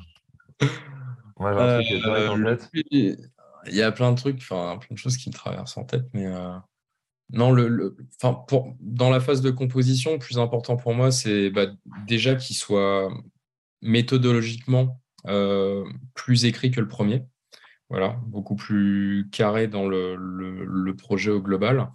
Et, vraiment d'arriver à, à, mixer encore mieux tout ce qu'on essayait de mélanger, de le rendre encore plus homogène et, d'arriver aussi à trouver un peu notre son, quoi, de, de, d'avoir vraiment une vraie signature euh, côté guitare, euh, euh, d'avoir une batterie qui sonne un petit peu plus naturelle. Voilà, du, du old school sans, sans trop que ce soit trop old school non plus. Enfin, enfin voilà, trouver vraiment cet équilibre au niveau du son, euh, de, faire encore, euh, de faire encore mieux, quoi, de, essayer de plus trouver notre identité. Voilà, voilà. Ça, c'était vraiment l'objectif et d'arriver à mixer euh, encore mieux les styles et, voilà que, que même si on se balade entre, je sais pas, du, black metal, du death metal, du crust, tout ce qu'on veut, qu'il y ait quand même une homogénéité. une continuité une continuité et une homogénéité euh, à, mesure que euh, euh, les tracks se, succèdent. Quoi. On se Parce que ça peut être casse-gueule, en fait, justement, de mixer plusieurs genres. Ça peut être casse-gueule, ça peut être fourre-tout. Tu peux avoir vraiment un truc qui n'a pas de forme, justement. Et je pense que la, chance qu'on a, c'est qu'on a un petit peu plus d'expérience, qu'on est un petit peu plus vieux aussi. On, approche plus de la quarantaine que de la vingtaine maintenant. Même certains de chez nous l'ont dépassé la quarantaine. Et euh, ça fait longtemps qu'on fait de la musique aussi. Et je pense qu'on a réussi à digérer toutes nos influences qui sont euh, très différentes. Et ça, ça c'était très important parce que tu ne voulais pas faire un truc surtout complètement foutraque et mal fait. Donc, digérer ces influences, c'était quelque chose de, de, très important pour pouvoir justement euh, faire cette chose bah, assez protéiforme, assez, euh, qui mélange pas mal de genres, pas mal de styles. Et comme l'a dit Guillaume, le, la, première chose, c'était de faire mieux que le, le premier album qu'on trouvait déjà très bon, dont on était déjà très satisfait. Mais on connaissait les axes de progression, nous, dès le début. Ouais. et euh, c'est ce qu'on a essayé de gommer en studio dès le début, enfin même dès la préparation de l'album, quand on, quand on maquettait, quand on écrivait, on y pensait déjà. Et par exemple, bah, les guitares, c'est quelque chose qui avait beaucoup pêché sur l'enregistrement du premier album. On avait fait ça vraiment en, DIY, nous-mêmes, chez notre ancien bassiste. Donc un, petit peu en bricolage, quoi. OK. Et euh, là, on était dans un, vrai studio avec un, vrai ingé son, euh, donc du matériel, plus de matériel, plus de professionnalisme, plus d'expérience. Euh, un peu plus de budget aussi, un peu plus d'argent. Et puis, bah, on a pris beaucoup plus notre temps aussi. On a mis, euh, je pense, 10 jours à faire l'album en entier, quoi, les prises. Ouais. On a mis, Mais euh, c'était bien. Et puis, ça, ah, c'était très bien. C'était la guitare, quoi. il, y avait tout, il y avait tous ces amplis, toutes ces pédales d'effet, il y avait tout. Ouais, on avait... C'est de... 20 ans d'expérience comme ça dans la salle. C'était, moi, j'ai trouvé ça super beau. Ouais, alors. Le bon équilibre, les machins. Oui, puis il y, a quelque chose de, satisfaisant quand as, justement quand tu as plusieurs, euh, tu sais, quand tu as le, le, mur, euh, le mur de son puis d'ampli, puis là, là tu essaies, puis là, éventuellement, c'est comme Ah oui, c'est ça. Ouais, c'est ça. C'est comme le, c'est jouissif. Mais, puis même, moi, je ne suis pas guitariste, puis puis même juste après ça, trouve le son. Après ça, l'ingénieur, il place différents micros. Puis là, quand tu trouves la combinaison parfaite, tout le monde se regarde, personne ne dit rien. Fait comme. Hmm. Ah, c'est exactement ça le plus. Quand on a commencé justement voilà, à tout régler, les pédales, les têtes, les amplis et tout, et après bah, que tout était super bien réglé, qu'on trouvait que ça sonnait, avec les, les, différents micros qui étaient placés à droite, à gauche, etc. Quand on a commencé à faire les premières prises, je pense qu'on était tous d'accord pour se dire, ouais, on avait pêché sur les guitares du premier album parce qu'on avait fait ça euh, dans la chambre du, euh, bassiste avec euh, juste un seul micro. Mm-hmm. Et en essayant bah, de, faire ça au mieux quand même, mais c'était quand même très DIY, très bricole. Là, c'était très massif et on était après, les, après les prises guitare, il y a eu trois jours, je crois, de prises guitare. Et on était, on était tous d'accord quand était. ouais. aussi, qu'est-ce que le, le, le commun des mortels, c'est pas, c'est de reproduire euh, de reproduire le son que tu as live en album. C'est pas nécessairement toujours ça que tu veux, mais tu veux reproduire ton son, c'est deux, euh, comme ils disent en anglais, two different ball games. Ouais. Euh, c'est pas, pas aussi facile que C'est pas, pas plug and play. Là. Non, non, non, tu prends pas ton setup que tu as live, tu mets ça, tu fais un micro en avant, puis OK, parfait. Non, non, c'est pas ça pendant tout. Là. Mais, c'est important justement ça d'arriver à reproduire mm. au maximum en live ce qu'on a fait en studio, parce que moi je trouve ça débile d'aller dans un studio où on paye extrêmement cher et on enregistre avec du super matériel mais qui n'est pas le nôtre et qu'on n'aura jamais en live. Euh, si euh, j'ai parlé il n'y a pas longtemps avec un, le gars d'un groupe qui me disait ouais en studio j'ai enregistré sur telle guitare telle guitare mais le gars n'a pas cette guitare là chez lui il l'aura jamais en live et tel ampli et ça du coup à un moment bah, ça te pêchera peut-être quand ils joueront en live et moi justement j'ai envie que bah, le matériel avec lequel on enregistrait c'est le nôtre Les, les, les, têtes les baffles les amplis c'est les guitares etc c'était euh, nos têtes et c'est celles qu'on utilise en live.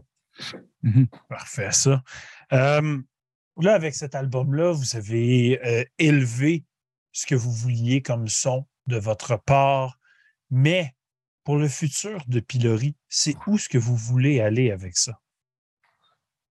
Le reggae. euh... du reggae. Euh, alors là, la question, euh, elle est complexe parce que là, on vient juste de sortir le deuxième album on commence les dates pour euh, cet album. On vient d'une tournée de 16 dates euh, en Europe. On repart bientôt. On va pas mal jouer encore sur la prochaine année. je sais que notre guitariste est déjà très très chaud de commencer à composer le troisième. Il, est, euh, il y pense déjà. Il a déjà commencé à, lui dans sa tête et chez lui à travailler sur des trucs. Mm. Moi, personnellement, je suis pas du tout sur le troisième, je suis pas du tout sur le futur de, de Pilori. hein. Pour l'instant, je suis euh, sur cet T'es album. dans le maintenant. Ah, moi, je suis dans le maintenant, ouais. Et le- pour le troisième album, on verra. Mais pour l'instant, personnellement, je n'y pense absolument pas. Bah, après, pas, ça vient la façon dont, dont on compose, en tout cas, c'est c'est comme quand on s'est retrouvé en fait euh, pour aller euh, jouer là dans les maisons de campagne, on savait pas du tout ce qui allait sortir et juste hop, ça sort et puis tiens, ça c'est cool et puis on empacte comme ça et puis après on améliore le truc. Mais mais pff, non, on réfléchit. En fait, Pilori, il n'y a jamais eu de plan, il n'y en aura jamais. quoi.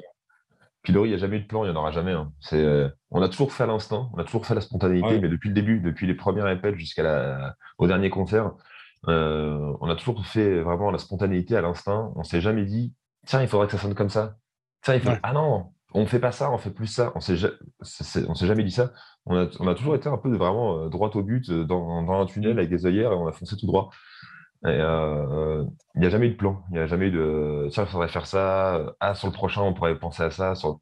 Non, vraiment, c'est vraiment. euh, ouais, on se met des œillères, on va dans le tunnel, on va tout droit, on court et puis euh, on voit ce qui sort à la fin. Quoi. Bon, après, forcément, on cadre le truc quoi, en Oui. réécrivant la chose, mais, euh, mais ça sort euh, naturellement. Quoi. Les Ouais, plans on- se font sur le moment. Le plan se font sur le moment. Et on aime bien ça, justement, cette spontanéité, cette. Parce qu'en plus, ça correspond beaucoup à l'identité de notre guitariste aussi, qui compose évidemment euh, quasiment tous les morceaux. Euh, et je te dis, c'est quelqu'un qui, euh, qui est très très spontané, qui est... et ça, c'est ça, c'est quelque chose qu'on aime beaucoup et qu'on a envie de garder aussi. Je pense que si on commence à trop faire de, de- de plans sur la comète, peut-être que là, on se prendra les pieds dans le tapis. Je pense qu'aussi, une, Ouais. une des identités indirectes de Pilori, ça, inconsciemment, c'est de justement euh, pas, pas trop réfléchir. On structure après, on cadre après, une fois qu'on a le gros du truc, on a le squelette, qu'on a le schéma. Mais Mm. en amont, non. Mais Ouais, j'aimerais bien ça, ça euh, j'aimerais bien ça, à un moment donné, jaser justement avec votre guitariste, là. Ah bah oui, bah, quand, tu, quand, on vient- quand on viendra jouer au Québec, tu pourras, tu pourras jaser avec lui. À Ouais, on a- 100%. Lui, ce- c'est pas son truc de faire les interviews, de répondre aux trucs. Lui, euh, c'est un, homme de l'ombre, mais euh, il Mm. le fait très bien. Donc, euh, Super. Euh, là, j'ai une question un, un peu drôle dans le sens. Qu'est-ce que vous auriez aimé faire sur l'album, mais vous n'avez pas osé, mais que vous aimeriez peut-être faire sur un album futur? un morceau reggae? Non, non, c'est une blague. Euh, alors, déjà sur l'album, je te dis, on, non seulement on est très spontané quand on compose, mais aussi on s'interdit rien. C'est rare qu'on se dise euh, non. Ou alors il faut vraiment que ce soit un énorme monticule de merde qui soit sorti pour qu'on dise ça. Mais, euh, mais non, non, on on se met pas de barrière. Donc on se dit rarement non. Par exemple, tu vois, sur l'album, le dernier morceau de l'album euh, est Le Déluge. Il est très, très, très expérimental, lui, à comparer Bah, le reste par de rapport, bah oui, c'est ça. par- Si tu regardes la discographie de Pilori, euh, c'est quand même un morceau qui fait 6 minutes. euh, on n'a jamais fait de morceau qui dépassait 3 minutes, 3-4 Ouais. minutes avant. Il y en a très peu même. Et euh, c'est un morceau qui est très lent. Euh, limite, le tempo est divisé par deux sur- par rapport au morceau habituel. Quoi. On est sur du euh, Mhm. 120 BPM, crois, sur ce morceau-là. Ouais, 100, 115, 120. ouais. Et je crois qu'on n'a jamais joué aussi lentement aucun morceau de Pilori, euh, euh, aucun passage. Hein. C'était c'était limite pas facile de. de- Ah non de- Non, non, non. Mais c'est vraiment. Donc, non, c'est rien interdit parce que ce morceau-là, il est, il n'est pas du tout crust, il n'est pas du tout death ou quoi, il est beaucoup plus post, beaucoup plus aérien, euh, beaucoup Ouais. plus long. Il va plus même faire penser à, à un groupe français qui s'appelle Eggman Share, qu'on aime, qu'on aime énormément, plutôt qu'à Nails ou, euh, ou euh, d'autres groupes comme Full of Hell, etc., qui peuvent nous, in- nous influencer de façon assez générale. Donc non, non, il n'y a pas de... On ne s'est rien interdit, sinon on n'aurait pas fait ce morceau-là, justement. Mais au pire, est-ce qu'il y a quelque chose que vous aimeriez peut-être aller chercher comme aspect musical ou très différent dans un futur album? Ouais, La question, peut, la question peut vous être très personnelle aussi, là, à chacun. Ouais, bien sûr. Après, euh, faire peut-être des, des trucs, on- c'est ce qu'on disait avec mon, mon guitariste pendant la tournée, quand on, quand on parlait de- d'éventuelles nouvelles compositions, c'est euh, peut-être aller encore des fois un peu plus loin dans les trucs encore plus ambiants, en- Ouais. recherche- rechercher encore plus des trucs très ambiants, très La texture. beaucoup Ouais. texturés, c'est ça, ouais. beaucoup plus texturés, beaucoup plus ambiants, beaucoup ouais, euh, arriver à faire des trucs euh, pe- peut-être là-dessus, mais euh, non, il y a pour l'instant, même moi, je, pas de vocation à aller chercher peut-être un truc pop tout de suite. Ou, mais peut-être ça arrivera, on fera un truc très post-punk sur un morceau. ou je sais pas. on pourrait le faire sur certains morceaux Napalm Death, par exemple. Ouais, parce que oui. Napalm Death, ils le font super bien, ça. Voilà, le côté un peu post-punk qui est, qui est assez sympa sur, sur certains. Sur le dernier album, tu avais vraiment des morceaux qui ressemblaient à du Killing Joke. Hey, n'est pas dette, le nouveau stock, c'est très différent de ce qu'il faisait auparavant. Moi, je trouve ça génial en même temps. Moi, je trouve ça superbe. Euh, j'ai jamais été le plus grand fan jusqu'à temps qu'il commence à changer, justement. Parce qu'avant ça, hein, des fois, le vocal peut me tanner. Avec ce qu'ils font maintenant, c'est très varié, très plaisant, très le fun. Ouais, mais les, gars existent depuis 81 euh, ou 82. Donc, du coup, je pense qu'ils ont sorti combien d'albums studio? Je ne sais pas combien il y en a, mais il y en a 15 au moins, on va dire. Je sais pas.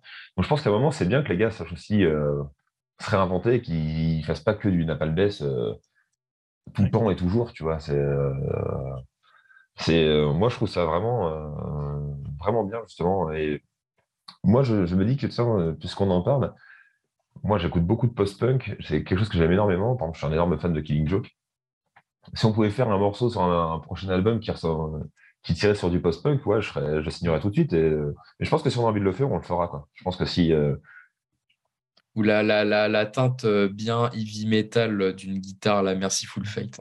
Voilà. Ah. Euh, Jordan, Jordan Glancer dans le chat, il dit des bruits de klaxon. Ah, d'accord, oui. Euh, alors, en fait, Jordan Glancer dans le chat, il faut savoir que c'est notre bassiste. Voilà.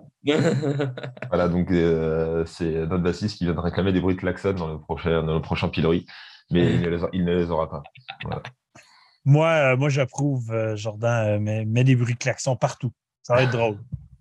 Ah. là, justement, on va, on va y aller vers la dernière question ce soir. J'aime ça aussi beaucoup parler de à quel point qu'un un projet nous est personnel nous est unique à nous et notre interprétation est unique aussi. Donc, pour vous, sur cet album, quel est le morceau qui vous rejoint le plus et pourquoi?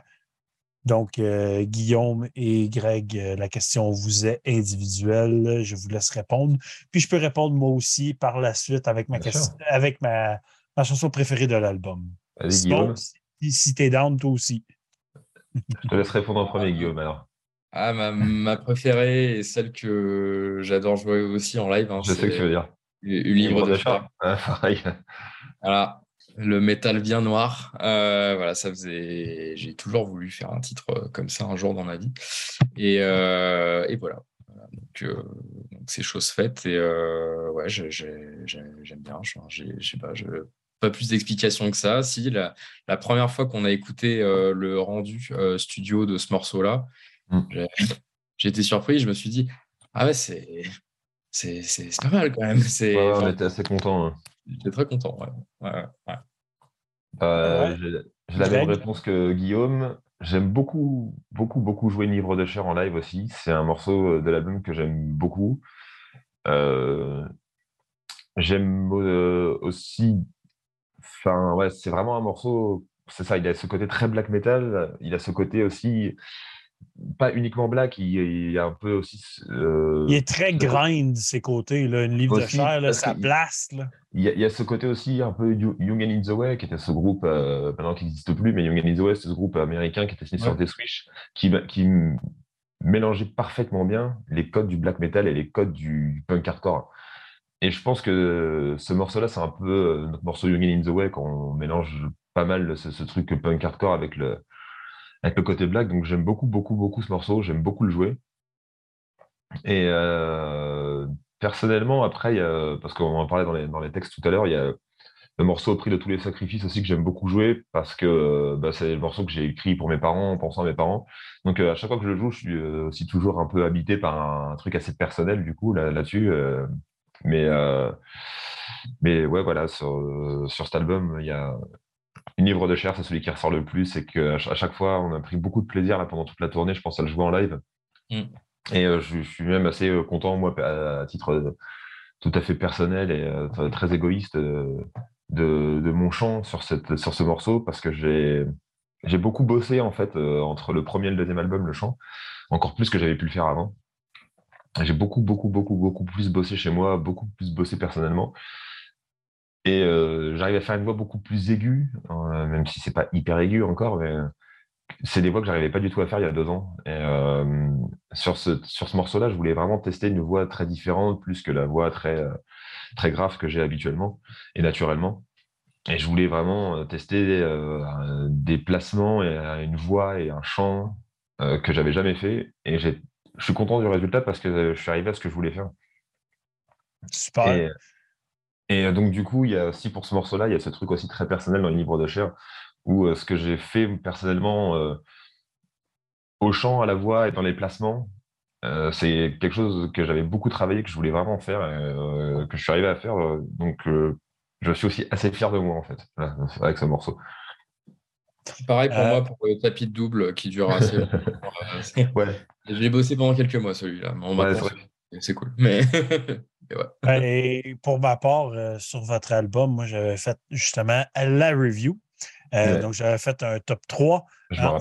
En, troisième position, c'était une livre de chair, justement. Donc, euh, je viens vous rejoindre pour ça, qui était un aspect pur black grind, super intense. Mais pour moi, la meilleure sur l'album, c'est qui vient plus me chercher, c'est la troisième.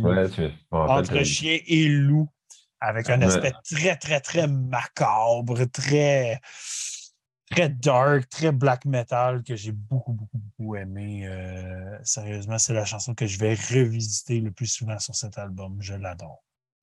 Simon, t'avais-tu quelque chose à ajouter là-dessus? Un livre de chair, tabarnak de chansons, man. Sérieux, là. Déjà, le nom en partant. Je veux dire, j'ai vu le nom, j'ai fait c'est impossible que j'aime pas cette chanson-là.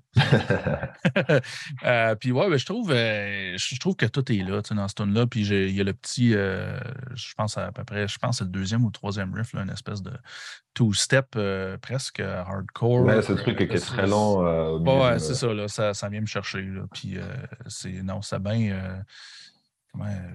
Non, c'est bien, vous l'avez tellement décrit que c'est dur de rajouter de quoi par-dessus, mais je veux dire, non, ça, c'est une grosse chanson. Mais ce passage, justement, un peu comme tu dis, tout step, là, assez lent, euh, euh, c'est un passage que j'aime beaucoup aussi, hein, qui, euh, parce que le morceau va très vite avec beaucoup de blast et un gros tapis de double. Et le fait que ça break comme ça, justement, que ça soit très lourd. Et, mm-hmm. et, à la base, si j'arrivais si à retrouver les, les, les, démos de, de ce morceau-là, il n'était pas comme ça, ce break. Il n'était pas aussi lent, il n'était pas aussi découpé. Et on l'a beaucoup plus simplifié, on l'a encore plus découpé, on l'a encore plus alourdi, plus ralenti. Au début, ça m'avait fait un peu bizarre. Et en fait, finalement, je, trouve que c'est une super idée. Mm. Ouais. Hey, euh, Phil Extrême qui dit J'adore tes choix, Yélin, la tune titre. Ben, effectivement, la tune titre, c'était ma deuxième position. Donc, c'était 3-2-1, je ne l'ai juste pas mentionné entre les deux. Mais oui, quand, quand bien même, euh, quand bien même l'enfer, ce morceau, donc il est la cinquième euh, sur l'album, bah ouais. c'est aussi un, un, morceau que j'aime beaucoup et aussi que j'aime beaucoup jouer, mais comme euh, de toute façon, cet album-là, quand on l'a joué en live, là, on a joué aussi euh, pas mal de morceaux de l'ancien. On en joué 7 là, sur notre dernière setlist du nouvel album et je prends beaucoup de plaisir là, je joue les nouveaux morceaux. Je, je, m'emmerde pas du tout à les jouer. Je, je, suis assez content de les jouer. Je prends vraiment beaucoup de plaisir à les jouer. Quoi. je prends du plaisir à jouer de l'ancien, mais je prends beaucoup de plaisir à jouer de cela. Super. Hey, sérieusement, superbe entrevue. Euh, on vous adore, Pilori. Euh, on vous aime ici au Québec. On a hâte que vous venez faire une tournée. Euh, c'est dans les tuyaux. C'est toujours dans les tuyaux. C'est dans les tuyaux depuis longtemps. Et, euh, mais là, ça va se préciser. on espère vraiment très sincèrement, parce qu'on vous aime aussi chez Metal Minded, on vous aime aussi les Québécois. On a, beaucoup de soutien, de, messages et de, commandes de merch, etc., qui viennent du Québec et même du Canada en général. Donc on est très touché par, par, par, votre soutien. Et, et on a vraiment, vraiment, vraiment envie de venir euh, chez vous. Euh, et euh, on, y pense extrêmement fortement. Donc je pense que peut-être 2023, peut-être 2024, ça, va être dur à dire. Mais il faut être sûr que, vous allez nous voir vers Montréal, vers Québec, vers Ottawa, vers peut-être Rimouski aussi, si, comme vu qu'on a un label là-bas. C'est fort probable que vous nous voyez débarquer un de ces jours et ça sera avec un énorme plaisir en plus. Super. Donc, hey, on conclut l'épisode. Bien sûr, je mentionne ce qui s'en vient pour Metal Minded dans la prochaine semaine et je vous donne un petit mot de la fin. Donc, euh, mercredi, au Reviews Metal Minded, Ostia, Conquest, à l'ombre d'Emera et Metallion. Donc, superbe épisode, très, très, très varié, pas grand stock qui se ressemble là-dedans. Dimanche prochain, épisode très unique. Donc, on va aller rencontrer Nafre de euh, Hurlement sur la toundra. Donc, émission métallique dans euh, le Nunavut. Donc, euh, venez jaser avec nous, ça risque d'être super intéressant comme épisode. Bien sûr, n'oubliez pas, les Hoodies Metal Minded, dernière semaine. Donc, les, les pre-orders, ça se termine dimanche prochain. Donc, n'hésitez pas à aller acheter ça. Support, merci beaucoup à tous. Dernier mot de la fin, Pilori, qu'est-ce que vous avez mentionné avant qu'on conclue l'épisode? Bah moi, j'aimerais juste avoir une pensée en fait pour un ami qui est euh, récemment décédé, euh, notre ami, euh, notre ami Jules, qui est décédé le mois dernier à seulement 42 ans. Sanctuary, c'était un de ses groupes. Guillaume a un t-shirt nuisible qui était un, de ses autres groupes. Donc voilà, j'aimerais avoir une grosse pensée pour pour ce gars qui, faisait depuis plus de 20 ans de la musique, euh, des albums, des groupes, des tournées, etc., et avec qui on a beaucoup joué, que ce soit avec Nuisible et euh, avec Sanctuary, on devait euh, faire une tournée ensemble et ça a dû bah, forcément malheureusement être annulé. Mais voilà, je, vais avoir une grosse pensée pour, ce gars qui est un, était vraiment un ponte de la scène metal hardcore ici en Normandie, en France. Et donc pour tous ses proches, pour toute sa famille et euh, tous ses amis. Et donc, euh, pour Sanctuary, pour, euh, pour Nuisible, là, une grosse pensée pour lui, pour, pour Jules, pour sa mémoire. Super. Merci. Merci à vous. Merci à ça. Merci à ce beau mot de la fin. merci à tout le monde dans le chat. On vous aime. Bah, merci beaucoup à vous, en tout cas aussi. Merci à tous ceux qui ont suivi cette émission. Merci à tous ceux qui la reverront. Merci à vous pour votre soutien. Enfin, Merci énormément. Voilà on s'amuse avec ça. Donc, merci à tous, bonne fin de soirée et on se rejase bientôt. Cheers! Salut! Salut!